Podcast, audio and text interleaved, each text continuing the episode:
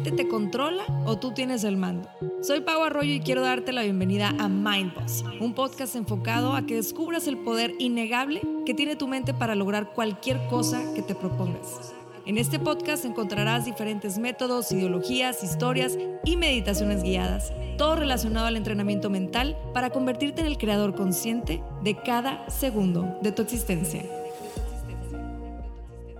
Bienvenidas y bienvenidos a un episodio más de Mind Boss. Yo soy Pau Arroyo, su host, y primero que nada quiero agradecerles a todas esas personas que nos han escrito, agradecerles que estén escuchando cada uno de los episodios, todos los mensajes que nos mandan de que estos episodios están trascendiendo en ustedes, que les están ayudando a enriquecerse. Mil gracias por todos sus comentarios, por las reseñas que nos dejan, les agradezco de todo corazón. Y bueno, pues hoy les tengo un tema súper interesante y estoy muy emocionada por la invitada que tengo. Es un tema que pues sabemos que pasa mucho, más no todo el mundo habla de esto, precisamente porque estamos haciendo lo que debemos de hacer. Entonces, como que podemos ocultar un poquito los sentimientos, las emociones que estamos sintiendo en cuanto al tema que vamos a tocar hoy. Y para eso tengo una gran, gran invitada. Una gran invitada que viajó aquí a Monterrey para estar con nosotros. Ella es una mujer que admiro mucho por todo lo que ha logrado y todo lo que ha trabajado en sí misma para compartir estas herramientas con todas las personas que la siguen. Y bueno, por ocho años estuvo trabajando en multinacionales como project manager, tanto en Latinoamérica como en Europa. Y después de, eso, de ese tiempo, en el 2017, decide dejar su trabajo, renuncia a su trabajo porque empezó a experimentar ataques de ansiedad. Se fue un año a Tailandia y Bali. Allá empezó a practicar mucho con la meditación y empezó ahí su primer emprendimiento digital. Dos veces ha sido fundadora de emprendimientos que tienen mucho que ver con la salud en cuanto a suplementos alimenticios y también superfoods.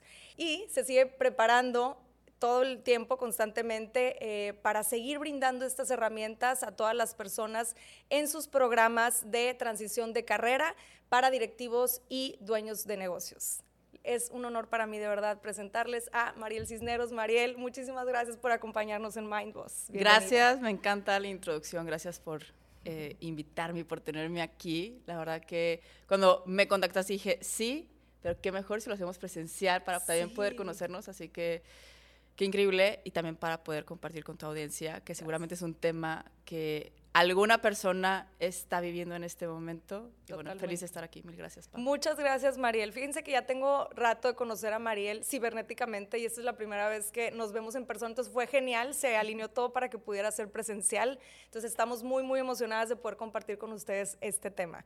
Y bueno, Mariel, pues me gustaría empezar por lo siguiente. ¿Qué era lo que estaba sucediendo en tu vida en ese momento en donde empiezas a experimentar con los ataques de ansiedad? ¿Sabes que la definición de ataques de ansiedad, de hecho, ni la tenía? O sea, en mi cabeza no sabía ni qué era, simplemente yo era, me estoy quedando sin aire, ¿no?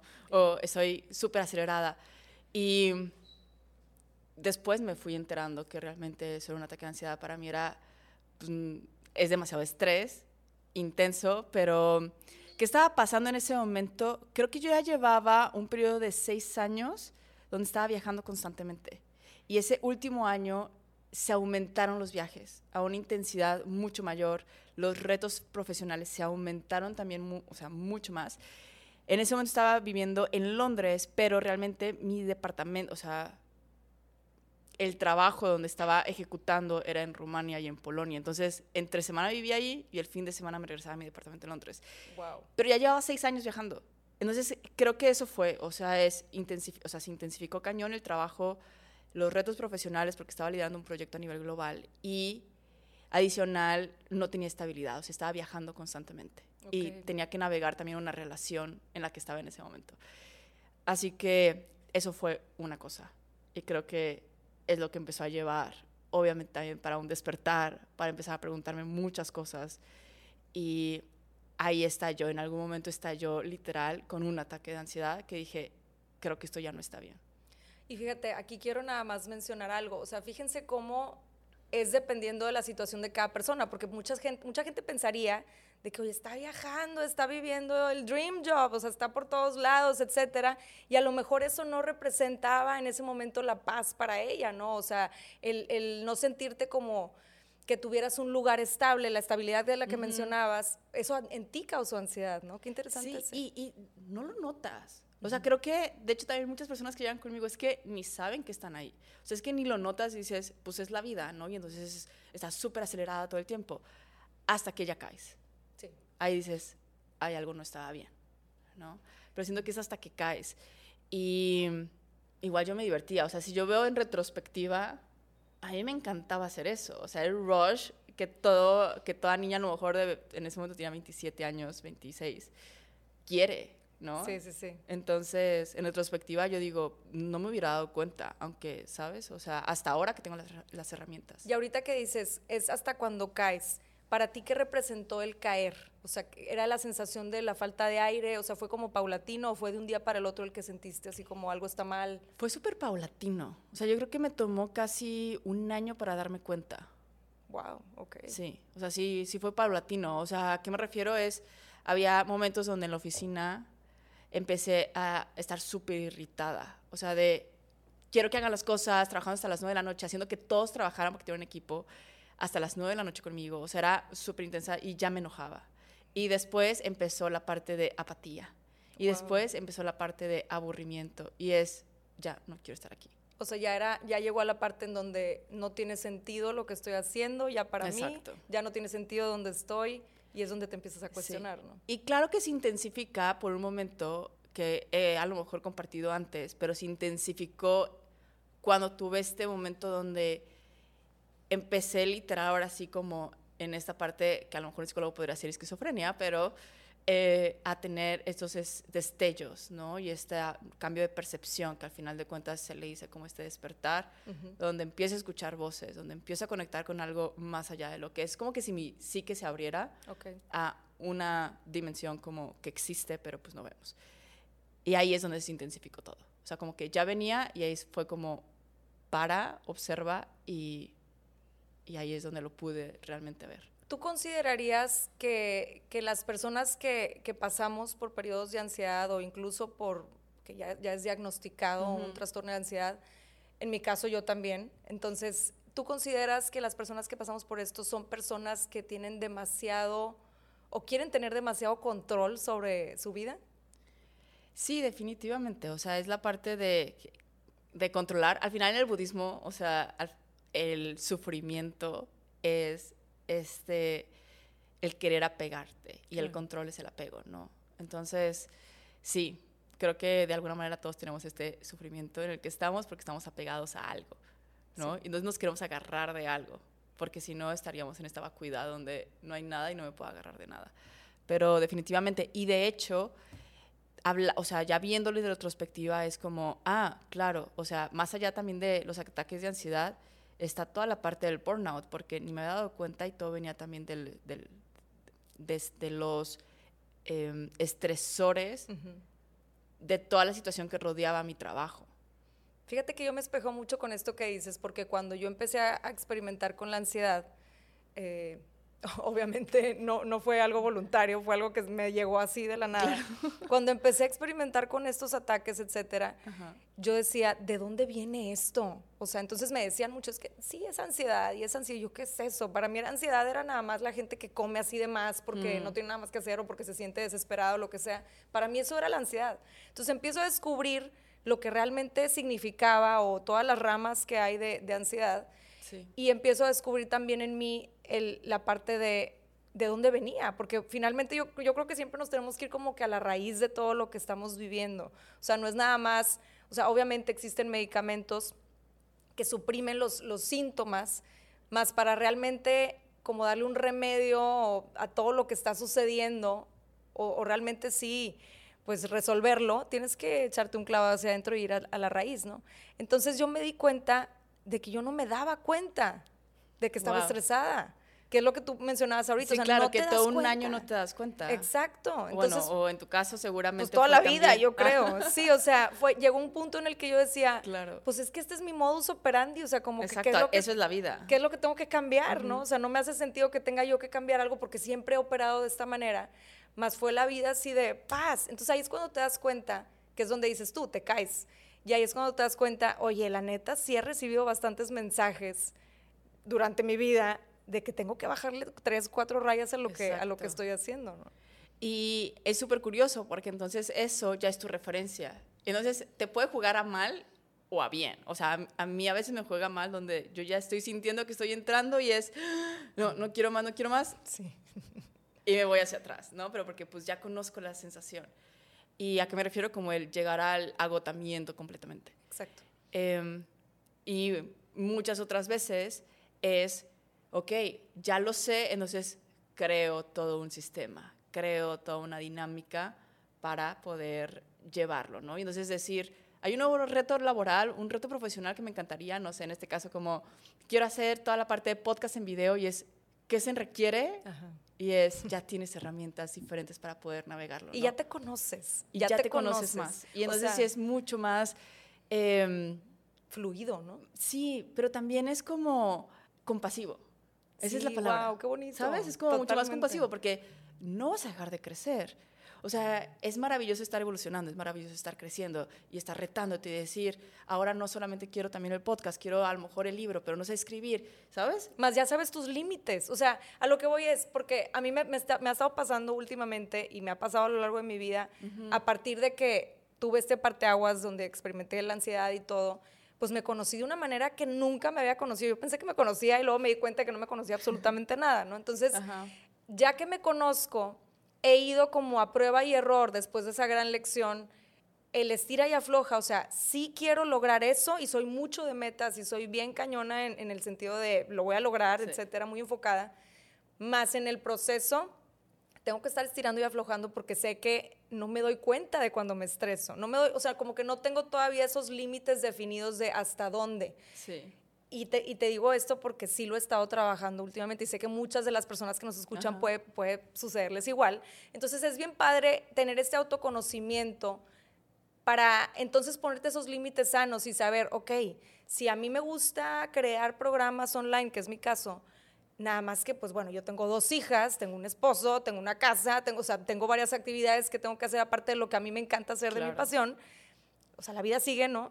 Entonces ahí ya empiezo a poner mis límites sanos, de que, ok, bueno, no me voy a poner a trabajar toda la noche como suelo hacerlo porque soy de que lo que empiezo lo acabo. Entonces no me voy a poner a trabajar toda la noche, voy a tener estos límites sanos y yo sola tener que decirme hasta, hasta aquí. aquí. Ajá, exactamente, ¿no? Sí. ¿Te pasa igual? Sí, porque al final si no, a ver, como yo lo acomodo es, tres meses deep work y luego ya un mes me desaparezco. Sí. Y no significa que no trabaje porque sigo teniendo mis clientes, sigo teniendo como, a lo mejor, y, y, en este caso ahorita estoy escribiendo un libro, entonces estoy como en este también proceso creativo. Pero es diferente, es como ya me voy a desconectar, no voy a estar haciendo mi misma rutina, voy a estar como más creativa. Y si hago ese switch cada tres meses.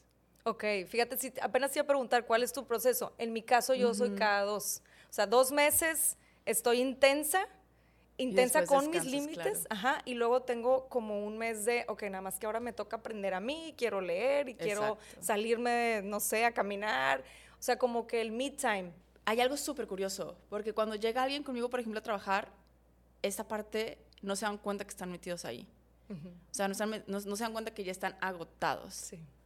Simplemente algo, algo les incomoda, ¿no?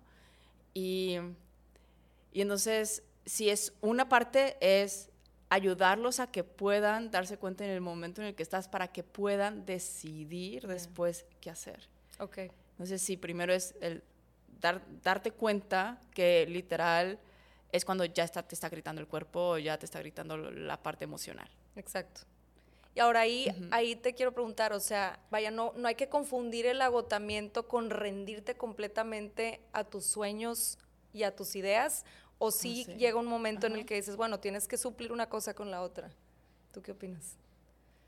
O sea, tú dices como que este periodo de estoy agotada, entonces por eso ya no puedo ir por mis sueños. Sí, o sea, como que yo digo que muchas veces, porque hay muchas personas, me ha pasado, que confundimos el agotamiento con el ya no, te, no tiene sentido lo que estoy haciendo, entonces lo abandono. O sea, yo creo que hay Mm. una línea muy delgada ahí en donde dices, pues, ¿qué tanto es agotamiento por el porque, porque me he estado empujando de más a la rayita? ¿Y qué tanto es, ya voy a soltar la toalla y me voy a dedicar a otra Guau, cosa, qué no? interesante. Sí está interesante eso, ¿no? Sí, porque, o sea, de hecho, cuando ya estás así agotada, o sea, que al final de cuentas es el término, el, o sea, burnout, o sea, Burnout, cuando ya estás, o sea, obviamente la ansiedad es uno de los como síntomas que empiezan a pasar y puede llegar tampoco que, que pase, ¿sabes? Pero em, cuando llegas ya a ese punto, sí te tienes que replantear completamente la parte de los sueños y decir, esto sí es algo que estoy queriendo crear para lo más, así, lo más grande y ponerlo de nuevo y escribirlo de nuevo y enamorarte de nuevo, si es algo que en verdad quieres. Exacto. Pero como muchas de las personas con las que trabajo llegan y están en corporate y quieren un sueño de, oye, quiero crear contenido, quiero poner una casa para adultos mayores, quiero, no sé, em, empezar todo el mundo de startup o poner mi startup. Ahí es la primera vez que se topan con la parte de no sé cuál es mi sueño y quiero encontrarlo. Son como dos situaciones diferentes, ¿no? como en el, no sé, en tu caso, seguramente es, pues yo ya sé que es mi sueño estar compartiendo esto, o sea, lo tengo súper claro y ahí es diferente donde dices, pues simplemente es replantearlo para poder volverte a enamorar de ese sueño. Ok, sí, sí, sí. Y poner como que todo lo que, o sea, todo lo bueno y, y también tener toda esta, tu estrategia que tienes. Descanso, deep work, todo eso. Pero en el caso de alguien que realmente no se ha preguntado la parte de su propósito, que no se ha preguntado su misión, no se ha preguntado su sueño, es muy diferente. Ok. ¿Y ese proceso cómo es? En ese caso, lo que, por ejemplo, personalmente, como los acompaño es prácticas espirituales, o sea, es como lo primerito. Base. Sí, es base, porque es deja de ver afuera para poder empezar a conectar contigo. Exacto. eso es lo primerito. Y fíjate que, que mucho en el ambiente corporativo todavía hay mucho, mucha resistencia a estos temas, ¿no? En general, estoy generalizando porque cada vez más. Sí, hay mucha ahorita como apertura a todo esto. Sí, la verdad es que yo he notado que, cada vez más hay más, más apertura, hay gente que, o sea, vaya directivos que ya incluyen, por ejemplo, las sesiones de meditación en las empresas, etcétera. Entonces siento que sí ha habido mucha apertura, más todavía hay gente en que dice, no, eh, yo necesito enfocarme en las metas y como que todo es más así racional. Y qué padre que tú estás integrando esta parte de, a ver, no, no, no, o sea, necesitas primero que nada, que es la base, es conectarte contigo mismo o misma, porque muchas veces perdemos de vista cuál es realmente el propósito de lo que estamos haciendo, ¿no? Sí, y a lo mejor no todos están en ese lugar, o sea, no todos van a estar interesados en eso, o sea, eso es definitivo, pero es cuando ya te llega el interés o el llamado o ya te estás preguntando otras cosas fuera de lo que es, es esta realidad o lo que has llevado, ahí es donde se pone súper interesante, porque es, empieza la confusión, empieza la incertidumbre, empieza eh, a nivel como Joe Dispensa lo, lo, describe, donde ya la energía o la frecuencia deja de empatar. Ya no está alineada. Entonces, esa no alineación de las frecuencias es la incomodidad cañona que se empieza a, sentir, porque es, ya estoy evolucionando, pero realmente tampoco, y me estoy jalando, ¿sabes? Entonces, justo estas dos manos es la transición en la que están. Wow, ok. Sí, sí, sí. o sea, estas dos frecuencias, ¿sabes? Es como me está jalando una frecuencia que ni conozco y luego esta que ya conozco. Que ya me está incomodando. Y a eso yo le llamo, que también Joe lo explica de esta manera, pero a mí me gusta para cada que, que recibo clientes y es, estás en una orilla del río y hay que cruzar este río, ¿no? Y mi trabajo es tomarte de la mano y llevarte hasta la mitad del río, con herramientas, con la parte que te digo del pilar de, oye, regresa a ti, al centro, la parte de conectar de nuevo contigo misma o contigo mismo. Suelto a la mitad. Sí, me encantó eso, me encantó eso. O sea, no te voy a cruzar, te voy a llevar a la mitad con las herramientas y el resto es trabajo tuyo, ¿no? Exacto. Y bueno, y eso es un pilar, o sea, es, ok, primero, ¿cuáles son tus rutinas? Y las rutinas, muchas veces yo les digo, es el primer pilar es espiritualidad y disciplina. Y es como, ¿de dónde viene la disciplina, sabes? Órale, Pero literal, si tú quieres ser una persona que empiece a notar más, que se pueda dar cuenta más, al final es entrenamiento mental, al final es meditación, ¿no? Pero si tú realmente quieres hacerlo en el día a día, natural, que no tengas que estar sentado los cinco minutos en, eh, solamente en, en, tu sillón o en tu cama, hay que ser disciplinados para eso. para hacer, para una y otra vez entrar otra vez en esta parte de la conciencia y de ser el observador. Y eso es lo que trabajamos, por ejemplo, las primeras semanas o el primer acompañamiento es, espiritualidad y disciplina en, estos, en estas rutinas. Qué fregón, me encanta esto que mencionas porque sí es cierto. O sea, una cosa es que, que tengamos la intención de ser más, más espirituales, de conectar más con nosotros, etcétera. Más qué importante es que si lo quieres hacer un hábito diario, que lo quieres integrar en tu vida, pues obviamente se tiene que hacer algo. Es un entrenamiento, como lo decías, es un entrenamiento mental. Es como cuando vas a entrenar al perrito, no lo entrenas en la mañana y luego de repente al día siguiente en la noche y cinco minutos y al día siguiente 15. O sea, tienes que empezar a estructurar tu día de cierta manera que al principio se va obviamente a sentir incómodo porque no estás acostumbrado o acostumbrada a hacerlo, más que de esta manera puedas disciplinar tu mente, enseñarle a tu mente y programarla para esto es lo que vamos a hacer y a partir de este momento este es el camino que queremos tomar. Claro, porque al final de cuentas no es solamente, ay, ya lo hice, sino cómo se van acumulando las herramientas para que después cuando ya llegamos a la parte importante de la visión, la parte de metas, la parte de estructura y la parte de organización, pues sea mucho más fácil porque también traes ya toda la parte de virtudes y dices, ah, ahora me va a acompañar la virtud de la compasión, porque estás en una transición. Entonces, como lo primero que tengo que decirles es, una transición es incómoda. O sea, entonces, hay, primero, literal es, acepta que estás en una transición y que esa transición literal es el río o son estas dos frecuencias que están ahí invitándote o a quedarte o en, a, nivel neurológico podría ser, se está tratando de conectar una nueva neurona y no la dejas y es como otra vez y otra vez y hasta que empieza la sinapsis, ¿no? O sea, se podría ver de diferentes formas. Pero eso para que puedas tú, al final de cuentas, crear una nueva realidad. Ok. Sí, sí, sí. Y es todo un proceso. Ahora, acuérdense que Marielo está, o sea, lo compartes de su experiencia, o sea, tú viviste todo esto, ¿no? A mí me encanta hacer esto y llevo haciéndolo ya mucho tiempo, eh, casi desde que salí, pero porque claramente para mí esa transición, desde que yo me enteré que estaba con ataques de ansiedad y luego me pasa esto de las voces, que para mí fue como toda esta parte del despertar espiritual. Cuando pasa eso, todavía a mí me toma ocho meses realmente dar el salto. O sea, realmente cambiar, realmente renunciar al trabajo. Sí, sí, sí. Entonces, eh, se ve como muy largo y ahora que, por ejemplo, eh, estoy vendiendo las acciones de By the Land, que, que es una de las compañías que fundaste. Fundé es By the Land hace cuatro años, después obviamente de, de dejar eh, la empresa. Entonces, ahora que les ya llevo en este trámite como dos meses y medio, tres meses de vender las acciones, y ahorita estoy en otra transición, ¿sabes? O sea, ahorita estoy en, ya no es eso, sí, yo sigo dando mis, las mentorías y estoy en eso porque es algo que llevo haciendo mucho tiempo, pero estoy, ¿cuál es la frecuencia que me está jalando ahora? ¿Hacia dónde quiero poner mi energía? ¿A dónde quiero crear? Pero es un lugar de a ver, si es incertidumbre y si se siente la incertidumbre, pero al mismo tiempo es de certidumbre en la vida, ¿sabes? De confianza absoluta, de que te estás sosteniendo y que ya lo hiciste una vez.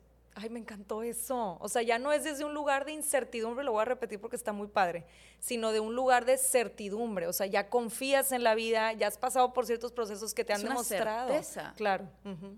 y, pero es no es una certeza que no venga con el caos de la vida, que no venga con, obviamente, el no sé qué va a pasar o sea, realmente no sé ni cómo voy a empezar. O sea, traigo una idea y digo, jamás lo he hecho. Pero me gusta. Si es algo que ya hice, digo, ya, ¿no? Ya, ya pasé también por Y eso es lo maravilloso de, de, las situaciones que, que pues son parteaguas en nuestra vida, que duelen, que son caos y al mismo tiempo son orden, porque se van acomodando las cosas. Eso es lo maravilloso que, que, una vez que, que, pasas o sobrellevas esas situaciones, llegas a un punto en tu vida en el que ya dices, ya confío tanto en mí y en, que la vida fluye y tiene que ser como es, que ya no me preocupo, o sea, ya hay una certeza en que todo va a suceder como tiene que suceder y mientras yo esté alineada con mis acciones o alineado con mis acciones, va, va, a suceder lo que es para mí más alto bien, ¿no? Y creo que esa certeza también viene de a lo mejor esta parte de, ok, de regresar a ti una y otra vez, pero también de, vamos a llamarle propósito, vamos a llamarle eh, el la claridad, pero no una claridad de una meta, sino claridad de cómo quieres experimentar tu vida. Exacto. ¿no? O sea, qué es, qué emociones quieres, cómo quieres crecer. Y entonces en mi caso es el servicio y estar evolucionando constantemente, ¿no? Y eso que mencionas, estar evolucionando constantemente, o sea, constantemente estamos cambiando. Entonces eso es algo que tenemos que tener en mente de que no porque ya tuviste una transición quiere decir que ya fregaste y que ya no va a haber transiciones en la vida, no. Las transiciones son constantemente y de eso, de ahí viene la conciencia, ¿no? De estarnos dando cuenta, a ver, ahora qué siento, ahora qué, qué cómo estoy viviendo. Ahora, quién soy, qué, ¿Quién soy? Ahora qué, en qué persona me convertí, ¿no? Sí, sí. Y cómo puedo ahora compartirlo desde ese lugar, ¿no?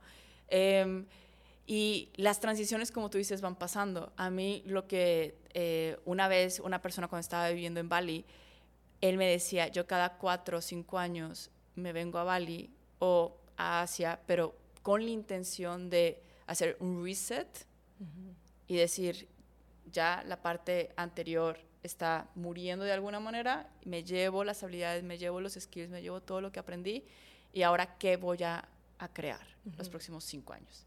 Y ese reset no lo tienes que hacer necesariamente en Bali, lo puedes hacer con alguien como Mariel, claro. que te da estas herramientas y que te dice, sabes que te jalo hasta acá y, de aquí para el real. Y es eso, es cómo, cómo con las herramientas te llevamos hasta la mitad. Y obviamente es, la espiritualidad es una parte, porque sí, obviamente es fundamental por, por la conciencia, o sea, más que la parte eh, de vamos a hacer rutinas de meditaciones, cómo puedes ser más consciente y ya darte cuenta para después tener ejecución, porque al final de cuentas la confianza que estás perdiendo en ti, porque obviamente cuando estás en burnout empiezas a desconfiar, porque, a ver, eso es algo súper, eh, no sé si lo has notado, pero algo súper normal de las personas que caen en burnout, o sea, agotamiento laboral completamente es, la mayoría es porque son high performers.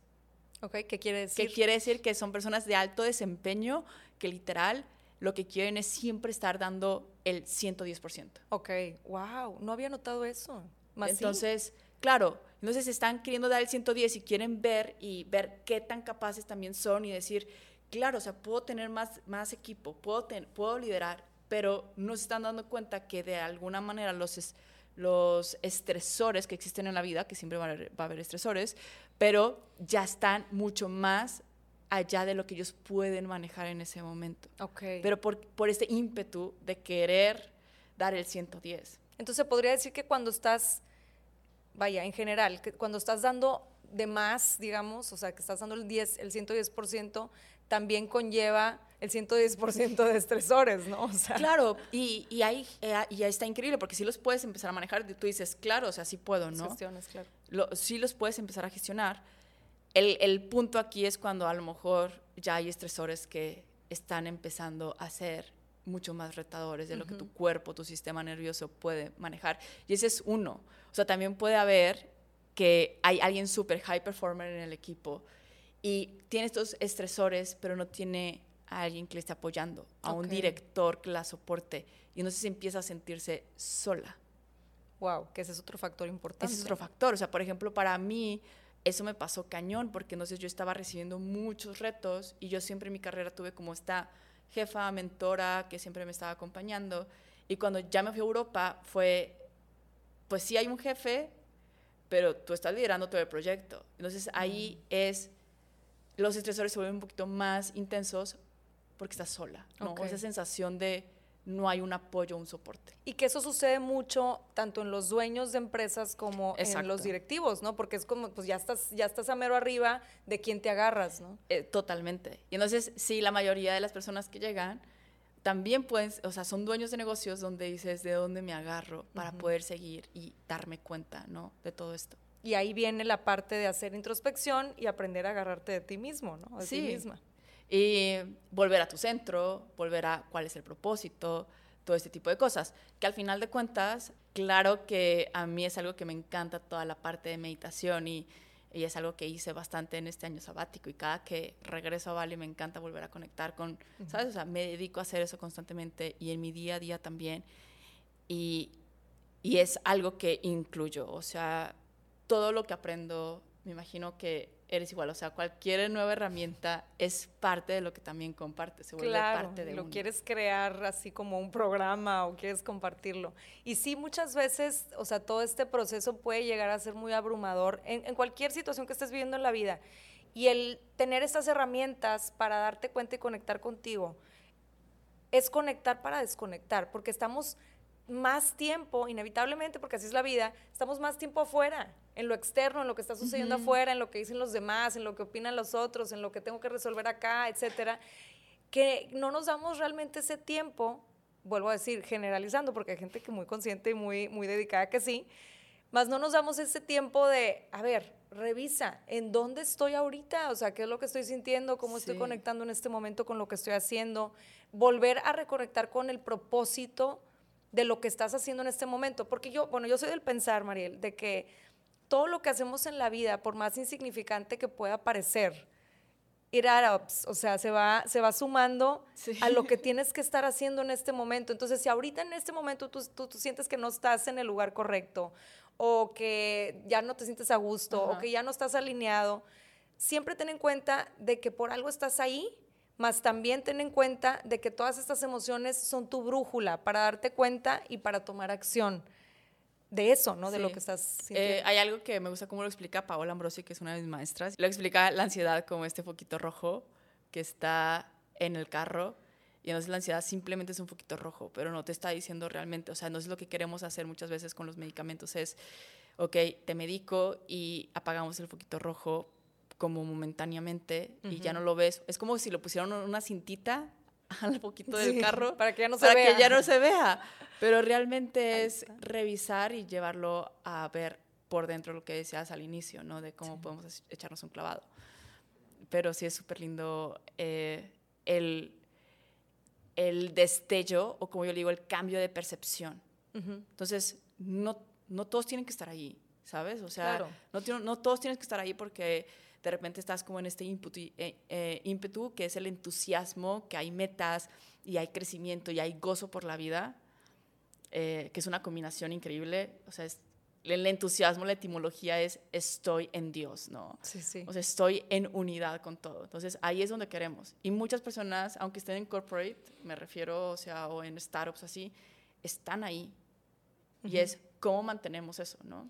Y está increíble. Pero hay otras donde están en la parte de agotamiento y no me escuchan y mis ideas no son escuchadas. Y entonces, ¿qué hago aquí? Y ahí es, ok, ¿cómo podemos cambiar la perspectiva? ¿Cómo te podemos mover de lugar para que puedas cambiar esa perspectiva? Y de hecho, lo que comentaba al principio, el despertar o el empezarte a preguntar cosas sobre la vida, sobre ti, sobre tu persona, sobre tu propósito, al final de cuentas es solamente un cambio de perspectiva. Y entonces es una renovación psicológica increíble donde dices, me está pasando esto, pero te está pasando para que hay una renovación psicológica y de tu psique y, y tu alma pueda crecer. Y entonces es una oportunidad increíble. Ahora, ahorita tú que mencionas, eh, lo que mencionabas ahorita de que tú empezaste a escuchar voces, ¿cómo traduces esto, este síntoma en ti, en los casos que has visto? Porque obviamente no todo escucha las voces, sino que a lo mejor lo, somatizan de alguna manera diferente o lo expresan de alguna manera diferente. ¿Cómo lo, lo relacionarías tú con los casos que has visto? Es muy sencillo porque al final de cuentas es nada más como una forma de que tu subconsciente te empieza a hablar, ¿no? Y en muchos casos es empieza a somatizar pero a través del cuerpo, ¿no? Entonces aquí es como a lo mejor eh, lo que hizo es que se abrió la parte del cuerpo emocional y el cuerpo sutil un poquito más y entonces ahora pude percibir, ¿no? Y después se cerró. ¿Y esas voces qué te decían? O sea, ¿qué, ¿cuál era el mensaje que ibas recibiendo? en ese momento era, o sea, era, era literal una guía, porque era, eh, lo primero es aléjate de las masas, y no tanto de las masas, pero como en esta percepción de empieza a observar desde afuera. Wow, sí, sí, sí. Y que es la observación, que es la meditación, que yo no tenía nada de esas herramientas. Em, y la otra es la parte de eh, las personas que sí te quieren, las personas que están acompañándote y las personas que hay que dejar ir. Y eso fue principalmente, hubo muchos más mensajes, pero es lo que más me acuerdo cada vez que lo comparto. Qué, qué bendición haber tenido la oportunidad de tener esta apertura con, sí, con la fuente o como cada quien le quiera llamar, el, recibir esos mensajes tan claros de esto es lo que tienes que hacer para ti en este momento, o sea, aléjate un poco, sí. o sea, como el enfoque desde, desde ya, desde ti, no tanto desde lo exterior, y ver todo como un, pues sí, como un todo y desde ahí tomar las decisiones que tenías que tomar. ¿no? Ahora, en tu, en tu experiencia con los casos que has tenido, este, que has ayudado a las personas a esta transición, no sé si te han comentado que, que conlleva mucho de las etapas del duelo, ¿no? Esta transición. ¿Qué, ¿Qué, te han comentado sobre eso o en tu experiencia, qué, cuáles son las etapas que crees que similen mucho a las, las etapas del duelo? Eh, pues al final, si estamos hablando de una, estamos hablando de una transición, es porque una parte de ti está muriendo. Exacto. Y entonces ya empiezas como no, no, sé si desconocerla completamente, pero al final de cuentas ya no te está ayudando a avanzar. Entonces, una parte de ti muere para que algo vuelva a nacer. Y definitivamente está súper alineado. De hecho, ahora que eh, estaba en ese proceso de ya vender las acciones, llevo como casi dos años porque el primer año me salió de la operación y después ahorita estoy como en la venta de acciones. Pero ya cuando le dije, por ejemplo, a mi terapeuta, como ya vendí las acciones, porque yo misma estoy en una transición. Claro. Me dijo, ay, qué bien que me dices para empezar el proceso de duelo. Y yo, ¿de qué me hablas? Y yo, no, no, ya, o sea, eh, siempre pasa, ¿no? Estoy firmando, en este caso a lo mejor se asimila a un divorcio, que también es un proceso de duelo, algo que ya no está, y las etapas pasas por lo mismo, es la, la aceptación, de hecho decíamos aceptar también que estás como agotado ya de esto, que ya no te está llenando, que no hay un propósito por ahí, pero pasas desde la aceptación, pasas desde eh, a lo mejor esta tristeza o esta añoranza, esta nostalgia, también esta parte de, ok, vamos saliendo y vamos creando una nueva realidad, que puede ser a lo mejor, dependiendo de la persona, más menos intenso. Yo lo que trato de hacer es que se pueda vivir el duelo desde antes. Ok. Que vayan conforme van que haciendo el... Que también, que también eso existe cuando una persona va a morir, ¿no? Y es cómo podemos irnos preparando. Okay. Cómo podemos ir pensando más en la visión del futuro a lo que ya estás dejando ir, ¿no? Y tu mente entonces empieza a ocupar más esta visión y empiezas a conectar más con el entusiasmo.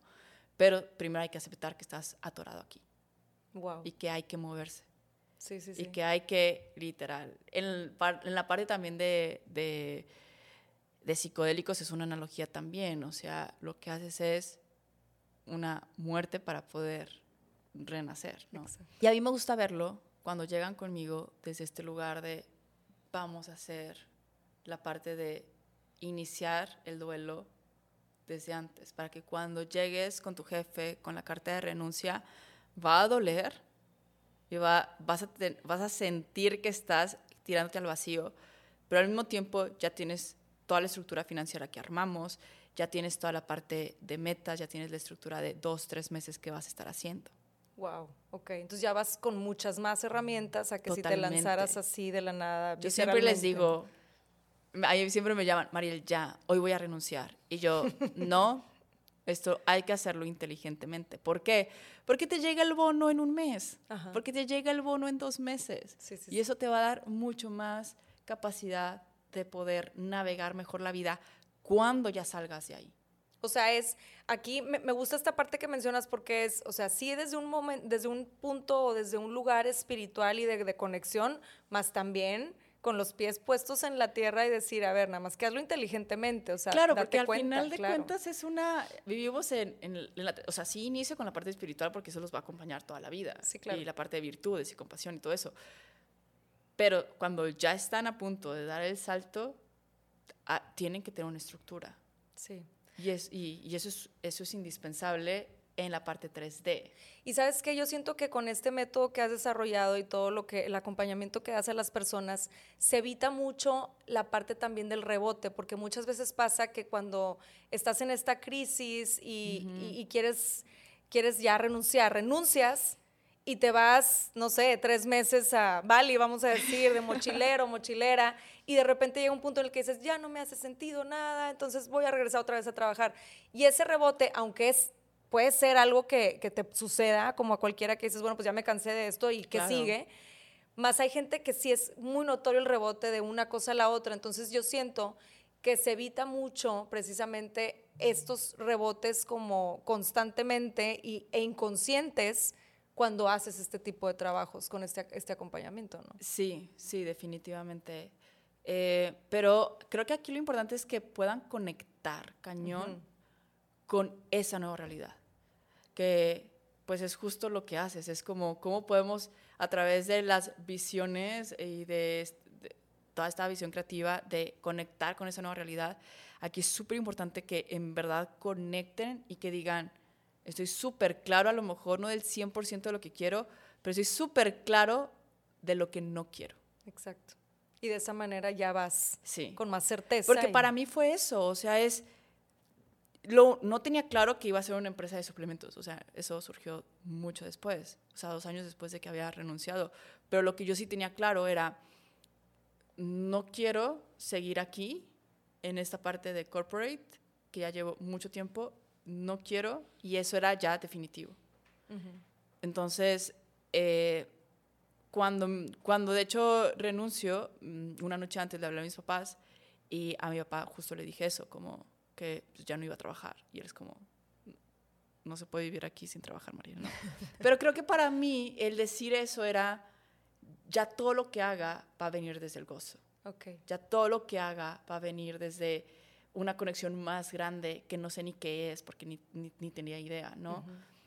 y, y llegaban ofertas a mi casa, o sea, un año después de que llegué de año sabático, amigos, y me decían, ¿puedes regresar a la cervecera?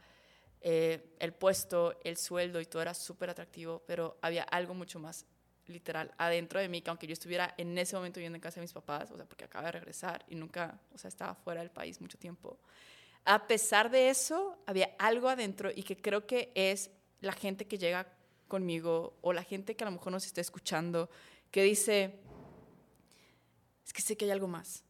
O sea, existe algo más grande en mí y que puedo hacer algo diferente, pero no sé qué es, ¿no? Y eso a mí es lo que me mantenía diciendo no a lo que no quería, porque no sabía qué había, pero prefería decirle no y cerraba puertas todo el tiempo hasta que llegó esta parte de mis dos socios que conocí, de hecho los conocí en Saltillo, super random, yo yéndome al mundo entero para poder conocer socios. y los conocí. Y los conozco, Saltillo. yo soy de Saltillo.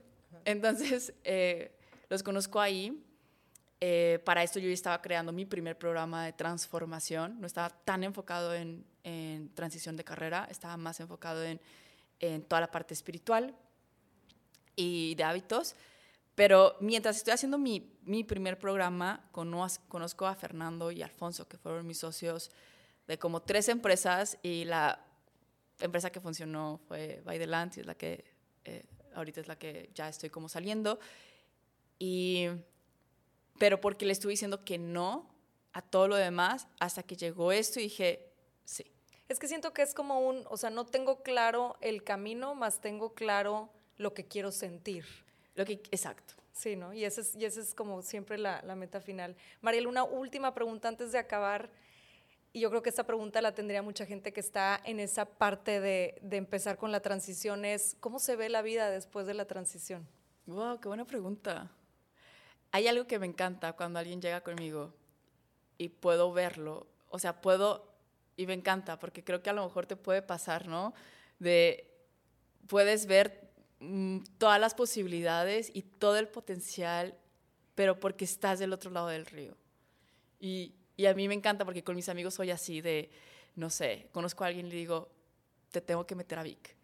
Porque veo el potencial y te agarro de la mano y, y Sí, sí. vámonos. O, por ejemplo, una amiga, si quiere escribir un libro, digo, déjame te meto, tengo el contacto con Penguin, y, pero porque, porque ves el potencial, ¿no? Y así me pasa con las personas que están en esta transición, que están en el otro lado del río, y es, vénganse. O sea, porfa, o sea, es como, aquí está Sí. muy bien.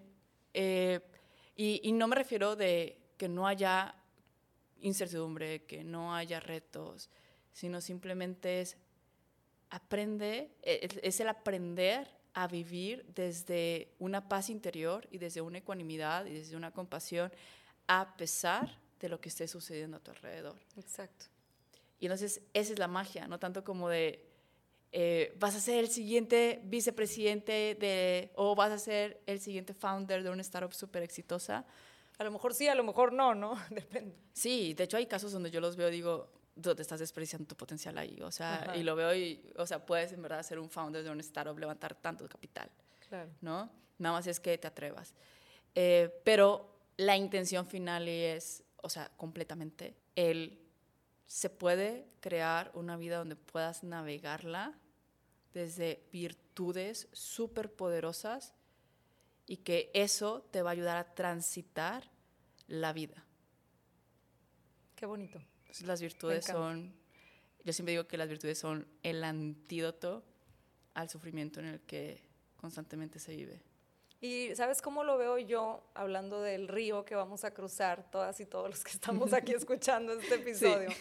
Es como cuando estás, estás de este lado del río, estás viendo el otro lado y lo ves maravilloso, más hay incertidumbre y hay miedo porque no alcanzas a ver todo lo que hay. Entonces ves como nada más un poco y sabes que puedes alcanzar algo, más sigue existiendo ese miedo al no sé todo lo que hay de aquel lado y que si fallo y que si esto, definitivamente va, a seguir habiendo caos y incertidumbre y frustración, más es desde otra óptica.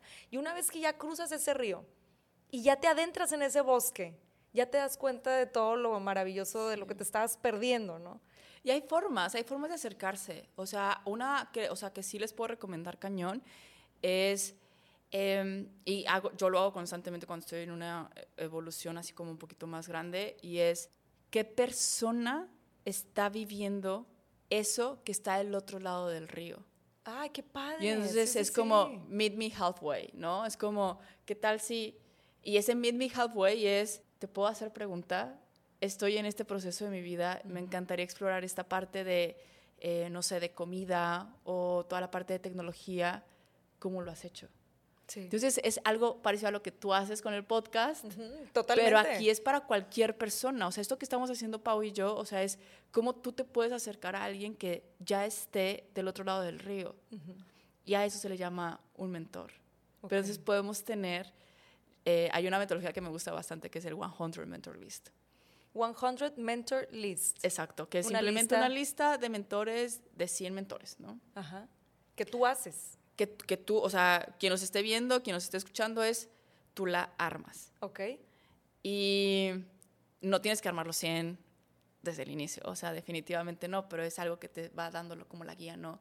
Y es desde la filosofía de siempre nos atoramos en él, pero es que ¿cómo lo hago? ¿Cómo lo hago? Es que nunca lo he hecho. Pues obviamente no vas a saber cómo lo haces porque nunca lo has hecho antes, ¿no? Entonces aquí lo principal, la filosofía detrás es no es cómo, sino quién. ¿Quién me puede ayudar? ¿Quién me puede guiar? ¿Quién? ¿No? Y entonces de ahí viene la parte del 100 Mentor List. Entonces en este momento buscas a alguien que ya esté experimentando eso, tienes ciertas preguntas y, te, y eso lo que hace en tu cerebro es, hay una palabra exactamente como a nivel de... de cerebral o qué? Cerebral, pero sí, lo que estás haciendo es empezar a conectar como estas neuronas como de es posible para mí, es posible para mí, es posible, es, es posible para mí. O sea, hacer la sinapsis, ¿no? Hacer la sinapsis de esto es posible y es algo que vamos a crear, entonces empiezan a hacer esas conexiones. Y entonces antes de atreverte, te la crees, pero a través de estar empatado con estas personas que ya lo están viviendo. Qué fregón, me encantó eso. Es como Henry Ford, ¿no? Cuando hizo su, su congreso, no sé si sepas esto, es, es, este, hizo como un congreso imaginario de todas las personas que más admiraba y de las personas más exitosas. No lo sabía. Y él hacía como pláticas Ajá yo lo llamo como su tipo de meditación, entonces hacía estas pláticas en donde se sentaba con sus mentores imaginarios, gente que existió y que a lo mejor en ese momento todavía existían, y tenía estas conversaciones, ¿no? De, a ver, ¿cómo es? Entonces, ahorita en el momento que estamos, digo, en ese entonces, pues obviamente no teníamos redes, no tenía nada de eso. Ahorita sí tenemos. Entonces, haz tu 100 mentor list, haz tu lista de, de los 100 mentores, sigue a esa gente en redes, sigue todo el trabajo que han hecho. Si, son personas que ya no están presentes en redes porque a lo mejor ya, ya, este, ya están en otro plano, etcétera, sigue su trabajo, empápate de esa información y que eso sea de lo que te estás nutriendo constantemente para que alcances tu meta, ¿no? Y si es posible, contáctalos. O sea, hay estrategias súper buenas que definitivamente, si lo haces bien, te van a dar su tiempo. Hagan un podcast, porque eso es lo que yo hago. Mariel, te agradezco muchísimo que hayas estado con nosotros hoy. No sabes lo que valoro toda la información que, que nos estás dejando. Te estoy aprendiendo bien cañón. De verdad que necesito una sesión con esta mujer personal one on one Mil gracias. Te agradezco mucho que hayas estado aquí. Gracias por la invitación y gracias por escuchar a todos los que están Ya aquí. por último, nada más, por favor, déjanos tus redes y dónde te pueden contactar. ¿Qué proyectos tienes en puerta? ¿Algo que quieras compartir? Eh, ok, las redes en todos lados me encuentran como arroba Mariel Cisneros, Mariel es con Y y doble L, y me encuentran en LinkedIn, en Twitter, en Instagram, en TikTok, en YouTube no. Eh, pero todos los demás aún. Todos los demás y proyectos en puerta. Ahorita estoy en la creación de un libro para, para la publicación. Yo estoy en la parte de edición y estoy súper feliz. Eh, eso es lo que me he dedicado los últimos tres meses. Estoy haciendo todas las partes de mentorías one-on-one. Y eh, próximamente yo creo que a lo mejor finales de año va a estar toda la parte de transición de carrera, pero a nivel ya grupal.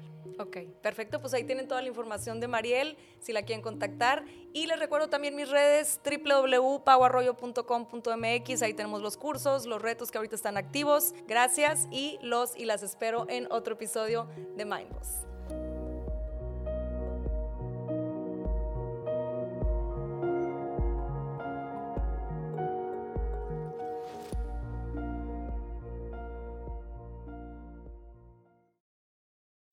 Somos Anto y Michi del podcast More Than Mamis More Than Mamis es un podcast para mamás y mujeres que quieren seguir sus sueños. y encontrar el balance perfecto entre el trabajo y la familia. En este espacio todas aprenderemos a ser More Than Mamis. Todas las semanas tenemos episodios con invitadas especiales, con mujeres y mamás que inspiran. More Than Mamis está disponible en cualquier plataforma de podcast.